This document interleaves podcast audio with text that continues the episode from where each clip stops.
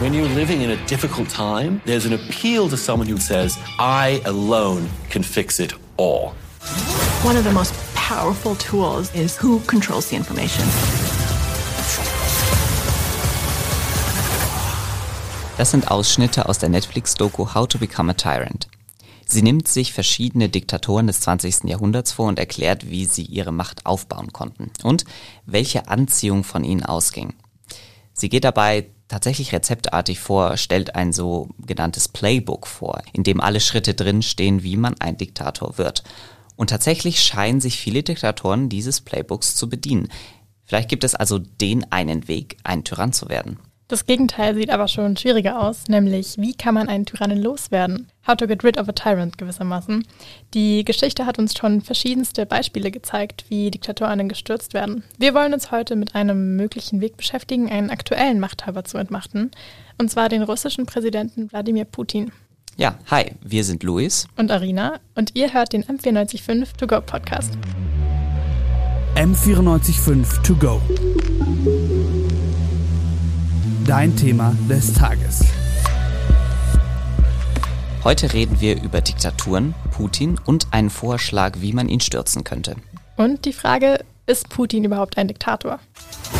Now is the time to overthrow the regime of death.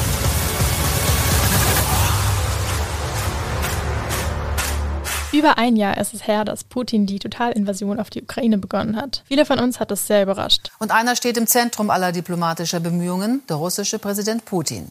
Soeben ist eine Rede von Präsident Putin im russischen Staatsfernsehen zu Ende gegangen. Und dort hat der Präsident verkündet, Russland will die ukrainischen Regionen Luhansk und Donetsk als unabhängig anerkennen. Aus dem Kreml meldet sich kurz zuvor in den frühen Morgenstunden der russische Präsident Putin und teilt mit, er habe die Militäroperation gestartet. Ja, und sogar heute, am 13.09., wo wir aufzeichnen, sind wir am Morgen mit einer Putin-Nachricht aufgewacht. Kim Jong-un und Putin treffen sich zur Stunde und sie tun das ausgerechnet am neuen russischen Weltraumbahnhof Vostochny im Osten. Ja, also der Krieg, der Angriff von Russland auf die Ukraine am 24. Februar 2022 war für uns alle eigentlich ein Wendepunkt, auch in unserer Sichtweise auf Russland. Vorher gab es sicher nicht viele Putin-Fans, aber es gab genug Leute, die Verhandlungsinteresse mit Putin und mit Russland hatten.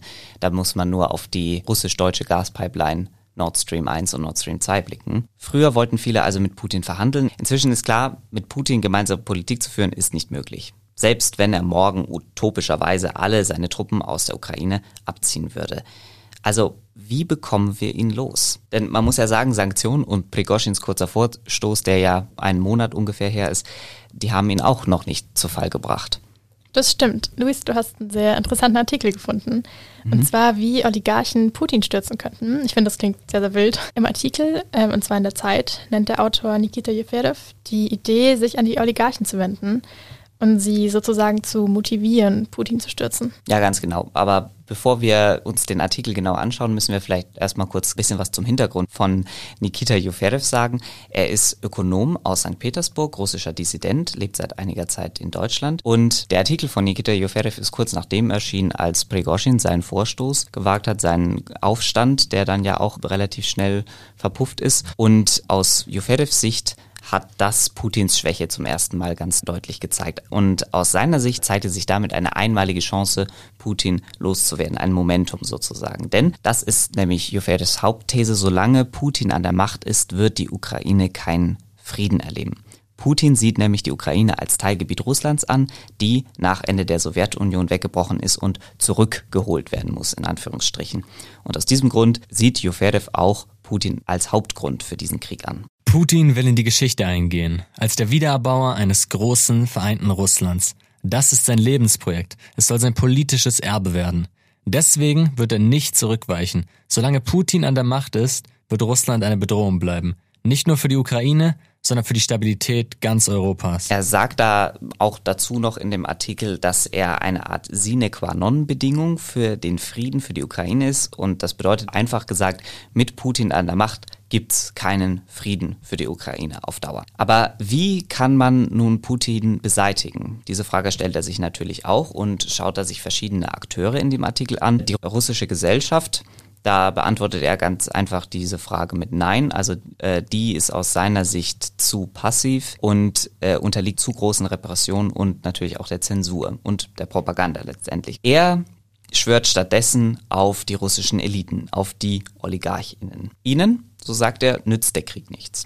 Die Sanktionen halten sie nur von ihrem Geld fern, was sie in Europa geparkt haben oder in anderen Teilen der westlichen Welt. Und die Sanktionen, die aufgrund des Kriegsausbruchs erlassen wurden, hindern sie an der Möglichkeit zu reisen und sich wie ein Teil der europäischen Eliten zu fühlen. Putin habe sozusagen eine Art Deal mit ihnen gebrochen, nämlich, dass er die Macht im Land hat und ihnen dafür Reichtum generiert, den sie dann sozusagen im Westen schön ausleben können, an der Côte d'Azur als plakativstes Beispiel. Die Signale aus dem Westen bisher, sagt er aber, waren eben auch für die russischen Oligarchen nicht sehr eindeutig oder wenn nur sehr stark in die Richtung, nach Ende des Krieges werdet ihr bestraft. Und aus seiner Sicht bräuchten die russischen Eliten Sicherheit und eine Garantie auf Amnestie nach dem Krieg. Die Hauptbotschaft sollte sein, werdet Putin los und ihr bekommt eine Amnestie. Amnestie heißt ja, dass sie nach Kriegsende nicht strafrechtlich verfolgt werden. Ja genau, und der Westen könnte im Gegenzug eben eine Menge fordern. Zum Beispiel eben die komplette territoriale Wiederherstellung der Ukraine, das ist natürlich ganz klar. Und aus seiner Sicht hätten die russischen Eliten auch überhaupt kein Interesse daran, diese Gebiete weiterhin zu halten. Reparationen Russlands an die Ukraine und Kriegsverbrecherprozesse nach Kriegsende. Und Russlands Eliten, das ist dann ein historisches Argument, was er schließlich vorbringt, wir hätten eben schon mal einen Autokraten losgeworden, nämlich in den 60er Jahren den damals Staatschef der UdSSR, Khrushchev. Er war bei der Parteiführung der KPTSU damals nämlich in Ungnade gefallen und wurde am 14. Oktober 1964 in einer Politbürositzung zum Rücktritt gezwungen. Offiziell ist er natürlich freiwillig in Rente gegangen. Juferev war zu Kriegsausbruch noch Lokalpolitiker in Russland und mit Kollegen stellte er in der Staatsduma, also dem russischen Parlament, dann tatsächlich einen Antrag, Putin aus dem Amt zu entfernen. Und dann bekam er immer mehr Wind von vielleicht einer Verhaftung, die ihm drohen würde. Und so floh er dann im September 22 aus Russland eben nach Deutschland, wo er bis heute lebt. Genau, schon mal im Voraus. Wir haben hier nicht die rezeptartige Lösung in diesem Podcast für die Problematik parat. Wir haben nämlich auch während der Recherche feststellen müssen, wie unfassbar kompliziert und unberechenbar diese ganze Lage ist. Das hat uns auch die Expertin Frau Dr. Franziska Davies bestätigt. Sie ist Osteuropa-Historikerin an der LMU. Ich denke, wir sollten eigentlich gelernt haben, uns das ernst zu nehmen, wenn Diktatoren uns sagen, was sie, was sie glauben. Und Putin hat es eigentlich schon vor der Totalinvasion sehr deutlich gemacht, dass er eben äh, äh Ukraine das Existenzrecht abspricht. Ja, ich denke auch, dass diese Gefahr besteht. Und das ist eben auch das wirklich Schlimme, dass selbst wenn es der Ukraine äh, gelingt, die entweder sogar alle Territorien zu befreien, die seit 2014 besetzt sind, oder zumindest wieder zu den Demarkationslinien äh, vom 24. Februar 2022 zurückzukehren. Selbst dann ist diese Gefahr erstmal nicht gebannt. Frau Davies hat uns gerade implizit gesagt, Putin ist ein Diktator, aber seit jeher ist er das eben nicht gewesen. Als er gewählt wurde, war er nämlich zunächst einfach der Präsident Russlands. Und da stellt sich natürlich die Frage, wann wurde er denn zum Diktator? Und was macht einen Diktator überhaupt konkret aus? Obwohl wir in einem demokratischen oder in dem demokratischsten Zeitalter überhaupt leben, äh, haben es Diktaturen tatsächlich auch ins 21. Jahrhundert geschafft. Oh Wunder. Ja, die Zahl hat sogar wieder zugenommen. Eine Demokratie, die gestorben ist, ist eben die russische Föderation. Aber ist sie dann automatisch eine Diktatur und was ist eben überhaupt eine Diktatur? Das Ganze ist sehr schwer zu definieren und es gibt auch viele Definitionen. Die Diktaturexpertin Teresa Pinheiro erklärt, das sind Herrschaftsformen, die auf einem autokratischen Machtapparat basieren. Äh, dazu gehört ähm, normalerweise die Neutralisierung der Opposition, also durch Parteienverbot zum Beispiel, durch das Auserkoren einer Einheitspartei, also eine Zentralisierung des politischen und sozialen Gefüges, mehr oder weniger kooperativ. Zu fast allen Diktaturen gehört ja auch ein sehr ausgeklügelten Zensurapparat, Repression, ja, und dazu gehört dann auch eine Geheimpolizei, ja, das ist ja bei fast allen Diktaturen präsent, die für Repression, Verfolgung bis hin zur Ausrottung ja, der, der Opposition äh, sorgt. Also ein Rechtsstaat wird im Grunde durch einen Polizeistaat ersetzt. Dementsprechend gibt es keine Gewaltenteilung. Das ist eine der heiligen Kuhs der Demokratien. Wir haben uns lange mit der Frage beschäftigt, ob Putin die Kriterien eines Diktators erfüllt. Und haben eine kleine Abgleich-Checkliste von Frau Pinedo bekommen. Vielleicht noch vor ein paar Jahrzehnten konnten wir uns noch die Frage stellen, ob es eine Diktatur ist oder nicht. Heutzutage gibt es keine Zweifel. Es ist eine Diktatur. Wir haben hier keinen, mit keinem Rechtsstaat äh, zu tun. Es gibt keine Gewaltenteilung. Es gibt keinen Parteipluralismus, keine Pressefreiheit. Es besteht Repression, Verfolgung äh, der Opposition. Was wollen Sie mehr? Wir haben es ja hier mit einer Diktatur zu tun, ja. Also Putin ist ein Diktator und das ist hiermit auch bestätigt. Ja, aber wie wurden jetzt Diktaturen und Diktatoren bisher eigentlich immer gestürzt? Und naja, eigentlich kann man sagen, es ist auf verschiedenste Art und Weise passiert. Es gab Pütsche durch die Eliten, durch das Militär oder aber auch durch AktivistInnen. Oft sind aber auch Diktatoren überhaupt nicht durch einen Sturz oder eine Revolution oder eine Revolte zu Ende gegangen, sondern einfach durch den Tod des Diktators. Jetzt wissen wir, gut, Putin ist ein Diktator, das ist schon schlimm genug, aber spätestens seit dem Angriff Russlands auf die Ukraine dürfte allen klar sein, welche Gefahr auch für uns, also die nicht unter ihm leben, ausgeht. Vielleicht müssen wir dafür kurz in seine Biografie reinblicken. Das Krasse ist nämlich, nachdem er 2000 in sein Amt gewählt wurde, hat er 2001 seine Rede gehalten vor dem Deutschen Bundestag und zwar auf Deutsch. Genau, und in die hören wir einmal kurz rein. Gerade die politische Wahl des russischen Volkes ermöglichte der ehemaligen UdSSR-Führung, die Beschlüsse zu fassen, die letzten Endes zum Abriss der Berliner Mauer geführt hatten. Gerade diese Wahl erweiterte mehrfach die Grenzen des europäischen Humanismus und lässt uns behaupten, dass niemand und nie Russland in die Vergangenheit umwenden kann. Das Ganze klingt ja zumindest pro-demokratisch, mhm. aber es hat sich dann doch ein anderes Gesicht herausgeprägt. Ja, also ziemlich bald gerieten schon nach seinem Amtsantritt die Medien sehr stark unter Putins Einfluss. Er bekämpfte Unabhängigkeitsbestrebungen in der Kaukasusrepublik Tschetschenien und versuchte die Länder Belarus und die Ukraine enger an Russland zu binden, was dann ja in der Ukraine, wie wir wissen, 2014 an der Maidan-Bewegung ziemlich ja, eklatant gescheitert ist eigentlich. Ja. Im selben Jahr hat er dann auch noch völkerrechtswidrig die ukrainische Halbinsel Krim annektiert und hat angefangen, separatistische Bestrebungen oder Bewegungen in der östlichen ukrainischen Region Donbass zu unterstützen. Und äh, ich meine, russische Hacker haben sich zudem in den US-Präsidentschaftswahlkampf 2016 eingemischt und der russische Geheimdienst war in Kontakt mit Trumps Wahlkampfteam. Und schließlich gibt es ja auch immer noch diese ominösen russischen Trollfabriken, die äh, mutmaßlich auch Internetdiskurse auch hierzulande prägen und versuchen, sie nach rechts zu verschieben. Und da ist natürlich schon so ein bisschen auch uns ja die Frage gekommen, hat da eine Wende in Putins Denken stattgefunden? Wie passt das zusammen? Und da haben wir Dr. Martin Schulze-Wessel gefragt. Der ist Professor an der LMU und auch Autor des Buches Fluch des Imperiums, das dieses Jahr erschienen ist. Und er sagt dazu Folgendes. Also in der Tat hat äh, Putin in seiner Rede vor dem Deutschen Bundestag noch von dem gemeinsamen europäischen Haus gesprochen, also hat sich einer Formel bedient, die auch Michael Gorbatschow verwendet und erfunden hatte. Wenn man die Rede aber genau anschaut, ist davon mehr von wirtschaftlicher Zusammenarbeit die Rede und weniger von Demokratie. Insofern liegt schon diese Rede, wenn man sie genau liest, äh, auch in einer Politik der russischen Hegemonie. Also ich sehe da mehr Kontinuität als Bruch. Putin hat es immer verstanden, seine Botschaften so zu formulieren, dass sie auf die deutsche Öffentlichkeit und speziell auch die Wirtschaftseliten maßgeschneidert sind.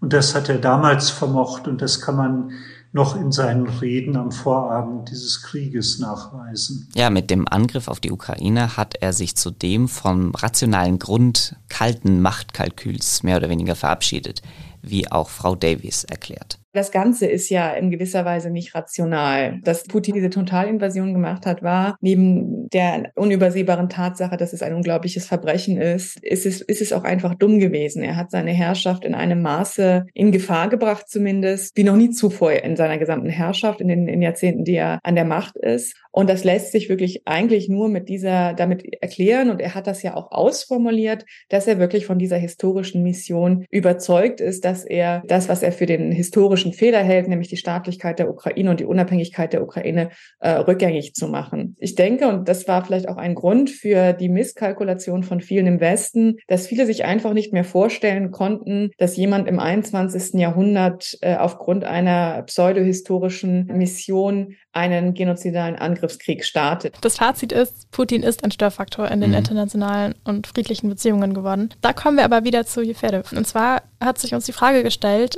wie realistisch sein Vorschlag überhaupt ist, dass die Oligarchen Putin stürzen könnten. Ja, genau. Wir haben da unsere verschiedenen Diktatur- und Russland-ExpertInnen gefragt und wie sie ihn letztendlich einschätzen, diesen Vorschlag. Um den genauer zu beantworten, haben wir das so ein bisschen in Teilfragen untergliedert. Die erste wäre im Hinblick auf die OligarchInnen, können die das überhaupt? Sind die überhaupt in der Lage? Haben die überhaupt die Fähigkeiten und die Macht letztendlich auch Putin zu stürzen?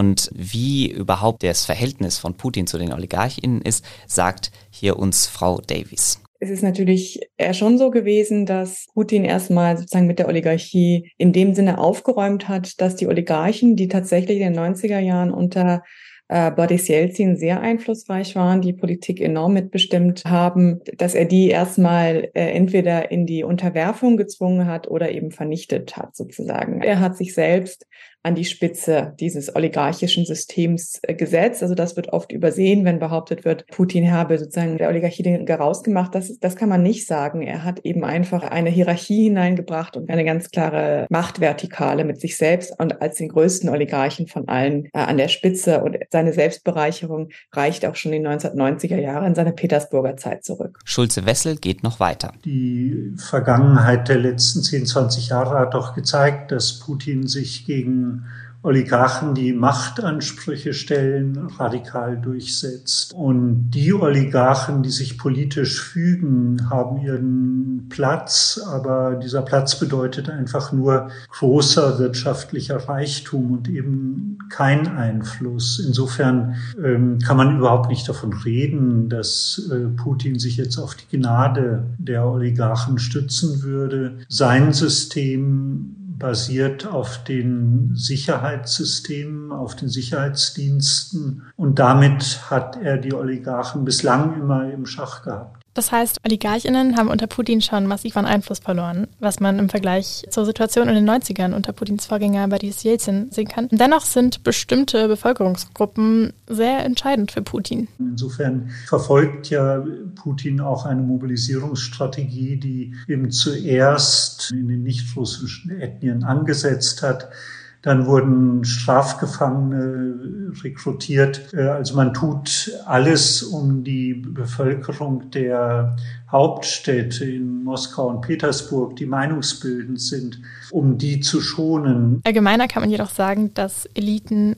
eine zentrale Rolle in der Diktatur spielen, weil sie das Regime gewissermaßen tragen und mhm. es auch eine Abhängigkeit hat von den Eliten. Eliten stürzen ja die Diktatur normalerweise, ohne diesen Ring sozusagen, diese Schicht an machtvollen Menschen, normalerweise aus der Wirtschaft, aus der Politik, aus dem Militär. Ja, das Militär spielt hier natürlich bei den meisten Diktaturen eine, eine wichtige Rolle, auch bei Nicht-Militärdiktaturen. Ohne diese Unterstützung ist es schwer, eine Diktatur aufrechtzuerhalten. Ja, schon zu Sowjetzeiten war auch der Einfluss der Eliten rund um das Machtzentrum, war dieser Einfluss entscheidend.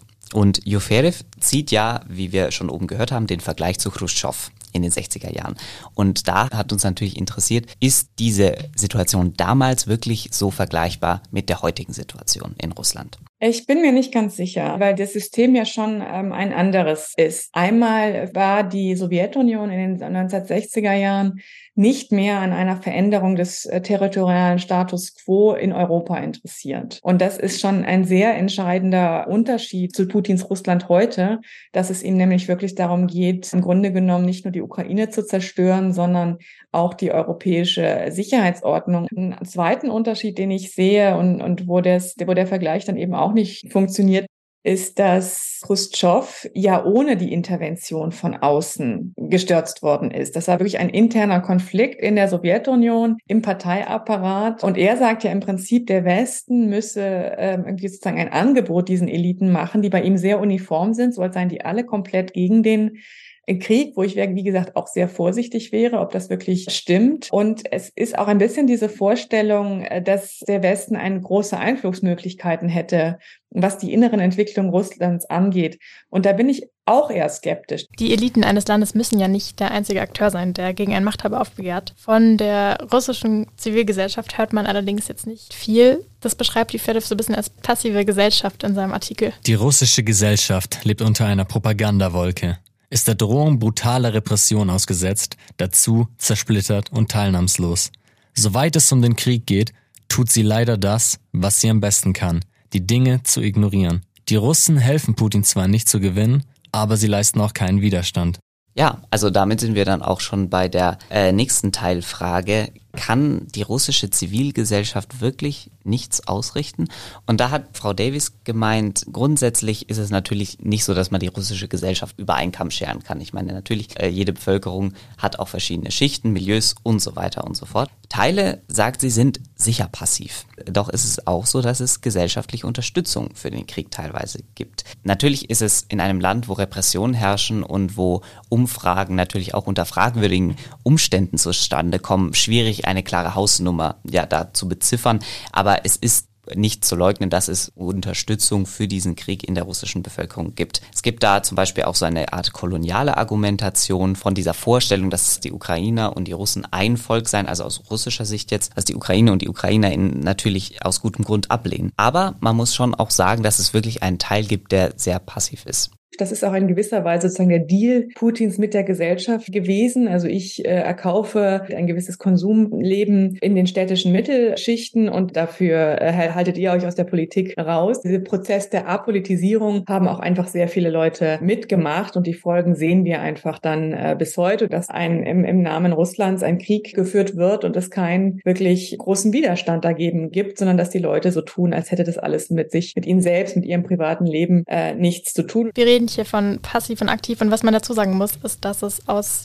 deutscher privilegierter Sicht sehr schwierig ist, Menschen zu verurteilen, die nicht ihre Familie oder sich selbst in Gefahr bringen wollen. Mhm. Wir haben es hier sehr sicher und gut und würden vielleicht sogar selbst nicht so selbstbewusst handeln, wie wir es von der Opposition erwarten würden. Mhm. Man sieht an sämtlichen Eliten, die sozusagen beseitigt wurden, wie Prigozhin zum Beispiel. Das heißt, selbst der höchste Status in Russland ist keine Schutzweste bei Widerstand oder allein bei Widerspruch. Es gibt eine Opposition, der aber aktiv nachgegangen wird, wie Frau Davies uns auch bestätigt. Aber der aktive Teil der russischen Opposition ist wirklich systematisch zerschlagen worden in den letzten Jahren. Und ich glaube, diejenigen, die wirklich in Opposition sind, die sind wirklich in der Minderheit und die haben vermutlich auch immer wieder die Erfahrung gemacht in den letzten Jahren, dass wenn sie protestiert haben, es nie zu einer Massenbewegung äh, geworden ist. Deswegen, das ist zumindest das, was man so mitbekommt, dass diese Leute sich dann jetzt eben auch eher in andere Bereiche zurückziehen, um sich irgendwie zu engagieren, etwa indem sie verschleppten Ukrainern äh, helfen, die nach Russland verschleppt äh, worden sind und eben nicht mehr wirklich auf die Straße gehen. Also insofern gehe ich schon so weit mit, äh, dass er sagt, von der Gesellschaft Gesellschaft ist es sehr unwahrscheinlich, dass, dass da noch etwas kommt. Eine Unterfrage, die sich beim Artikel von Jefedov herausstellt, ist, ob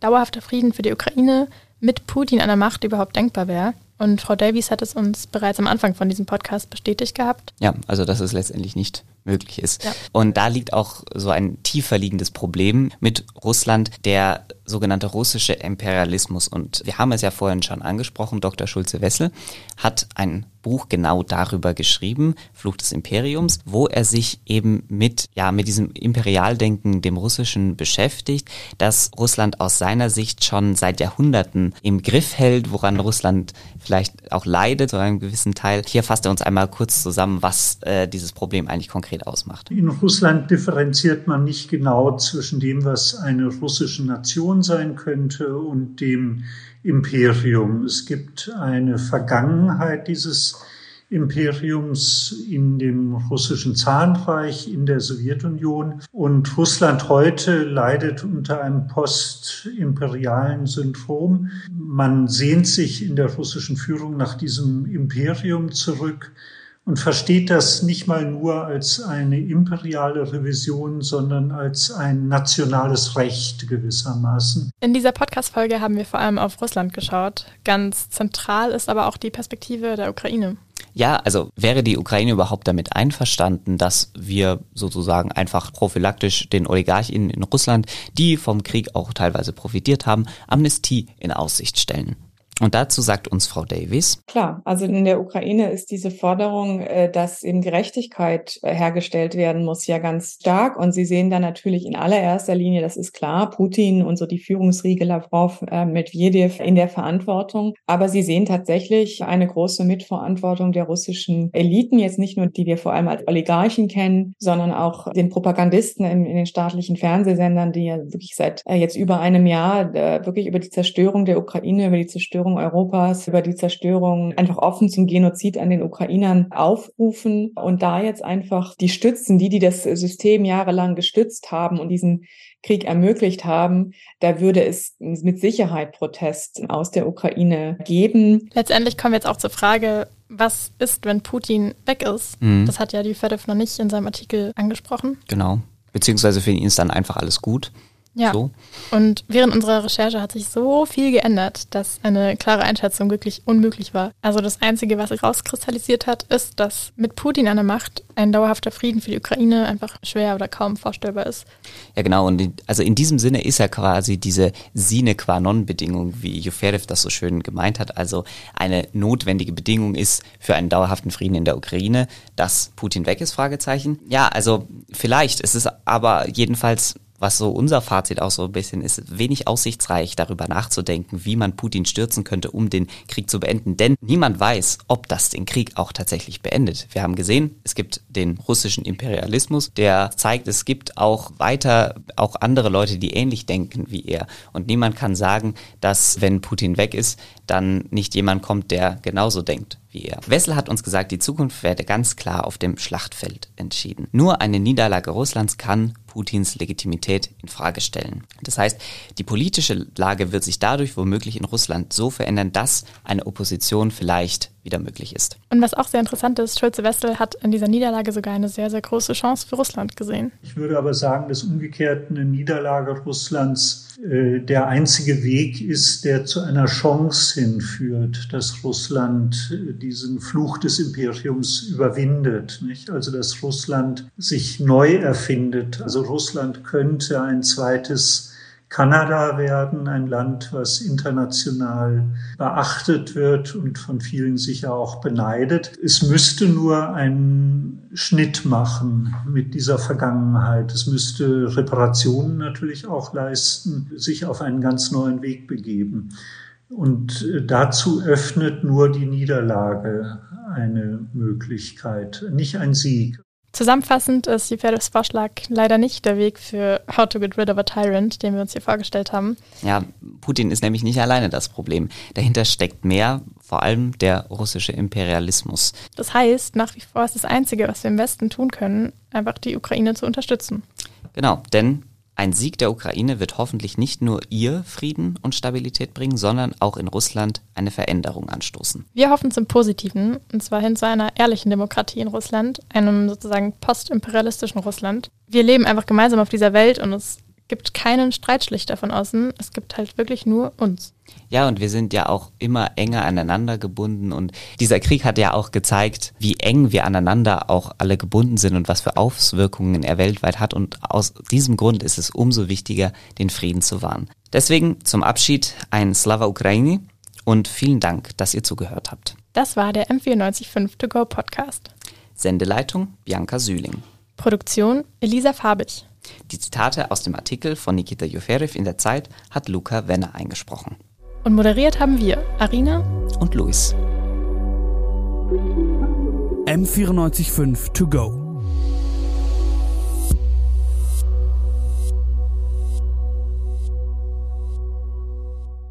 M945 to go ist eine M945 Produktion. Ein Angebot der Media School Bayern.